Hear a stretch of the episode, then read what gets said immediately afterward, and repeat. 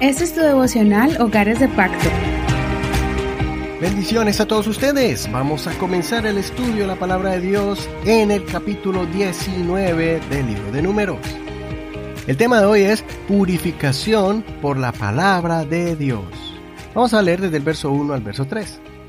Entonces el Señor habló a Moisés y a Aarón diciendo que este es el estatuto de la ley que el Señor ha mandado, diciendo, Di a los hijos de Israel que te traigan una vaca roja, sin defecto, en la cual no haya mancha, y sobre la cual nunca haya sido puesto yugo.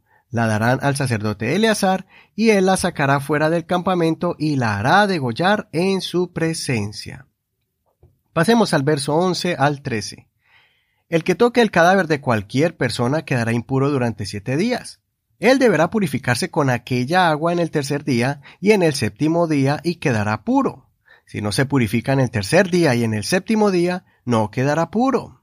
Todo el que toque un cadáver, el cuerpo de alguien que ha muerto, y no se purifica, contaminará el tabernáculo del Señor.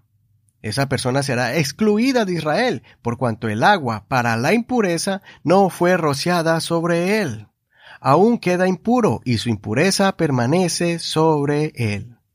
Hasta aquí la lectura de hoy. No olvide leer todo el capítulo completo. Este capítulo es muy especial porque nos muestra uno de los simbolismos maravillosos de la redención de Dios. La preparación del agua purificadora tenía que ser precisa y exacta. Debía mezclarse con cenizas de vaca muy especial, seleccionada con unos requerimientos estrictos. Esta vaca debía ser sacrificada, quemada en el fuego, y sus cenizas eran mezcladas con el agua para que se convirtiera en un agua especial que purificaba al que estuviera contaminado con la muerte. Cuando la persona contaminada con muerto salía fuera del campamento, tenía que quedarse siete días fuera y ser rociado en el día tres y el día siete con esta agua. Estos dos componentes el agua y las cenizas, transformaba a una persona impura en alguien puro. De la misma manera, el Señor Jesucristo es el sacrificio mayor para el mundo entero. El Señor Jesucristo no murió dentro de la ciudad de Jerusalén, sino a las afueras. Por eso Jesucristo vino a ser el sacrificio supremo para purificarnos de nuestras impurezas. Esa es una obra maravillosa donde la palabra dice que hemos salido de muerte a vida. Así está en Juan capítulo 5, verso 24.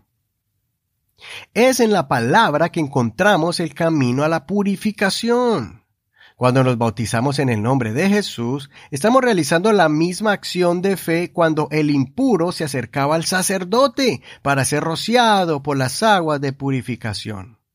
En Romanos capítulo 6, verso 4 dice, pues por el bautismo fuimos sepultados juntamente con Él en la muerte, para que, así como Cristo fue resucitado de entre los muertos, por la gloria del Padre, así también nosotros andemos en novedad de vida. Por eso es importante escuchar, leer y creer la palabra de Dios, porque en la palabra de Dios encontramos todas las promesas eternas que el Señor tiene para cada uno de nosotros. Es por medio de la palabra que el Señor ha cumplido sus promesas, incluyendo el salvarnos y purificarnos y obtener la vida eterna. En Efesios capítulo 5, verso 25 y 26 dice, Esposos, amen a sus esposas, así como también Cristo amó a la iglesia y se entregó a sí mismo por ella, a fin de santificarla, habiéndola purificado en el lavamiento del agua con la palabra. Les animo pues para que la palabra de Dios sea el centro de sus hogares. Muchas veces cuando alguno de los miembros del hogar están pasando por dificultades, momentos difíciles o pruebas, no hay nada más reconfortante que una de las promesas de Dios. Ella nos consuela, nos anima y nos fortalece. Cuando aconsejamos a ese miembro de la familia con las promesas del Señor, uno puede ver el cambio en el semblante. Puede notar cómo Dios le renueva y le fortalece. Si el enemigo lo quiere enredar y desanimar, la palabra de Dios hace un efecto purificador en el alma del que está pasando por tribulaciones y le da la victoria sobre el temor, la culpabilidad, el dolor y la angustia. Como dijo el Señor a sus discípulos en Juan capítulo 15, verso 3, ya ustedes están limpios por la palabra que les he hablado. Deja que el Señor te hable por medio de su palabra. Soy tu amigo y hermano Eduardo Rodríguez. Que el Señor Jesús escuche tu oración y te lave continuamente con las promesas de su palabra. Hasta aquí el devocional del día de hoy, pero no olvides que mañana seguimos con un nuevo capítulo. Recuerda que ya hemos estudiado todo el Nuevo Testamento, también el libro de los Salmos y ahora estamos en el Antiguo Testamento. Todo esto lo puedes encontrar en las plataformas de audio como Google Podcast o Apple Podcast o Spotify o iHeartRadio y muchas más. También si quieres recibir las enseñanzas por WhatsApp, escríbenos al 1-562-551-2455. Que el Señor te bendiga en este hermoso día. Hasta mañana.